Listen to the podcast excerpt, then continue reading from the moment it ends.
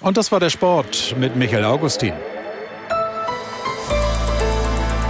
Die ARD Infonacht Nachrichten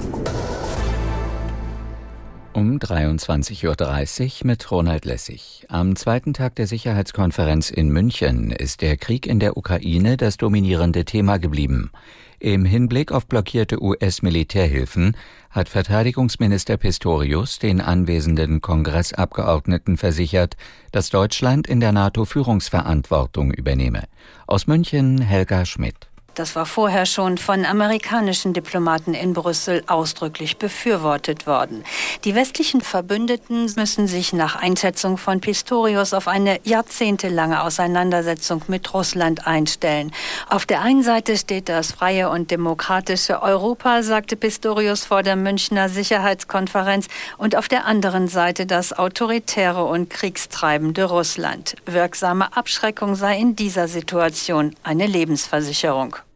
Finanzminister Lindner will Investitionen in die Rüstungsindustrie erleichtern. Hürden würden durch Regeln in der EU und Deutschland dafür abgebaut, so der FDP-Chef. Angesichts der Sicherheitslage sei eine zweite Zeitenwende notwendig, um die Rahmenbedingungen zu verbessern. Bisher gibt es im Finanzsektor zum Teil Beschränkungen für Investitionen in den militärischen Bereich. Andere Kapitalgeber befürchten Kritik, wenn sie Geld für Waffen oder Munition geben.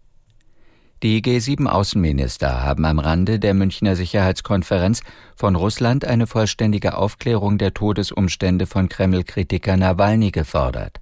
Das Team des Oppositionspolitikers hatte zuvor dessen Tod bestätigt. Aus der Nachrichtenredaktion Marei Beermann. Demnach war Nawalnys Mutter in das Straflager im Norden Russlands gereist und hatte dort die Todesnachricht erhalten. Die Todesursache ist unterdessen weiter unklar. Auch darüber, wo sich die Leiche befindet, gibt es von russischer Seite offenbar widersprüchliche Angaben. In Russland trauern die Menschen weiter öffentlich um Nawalny. Dabei wurden Menschenrechtlern zufolge landesweit Hunderte festgenommen, etwa in Moskau und in St. Petersburg.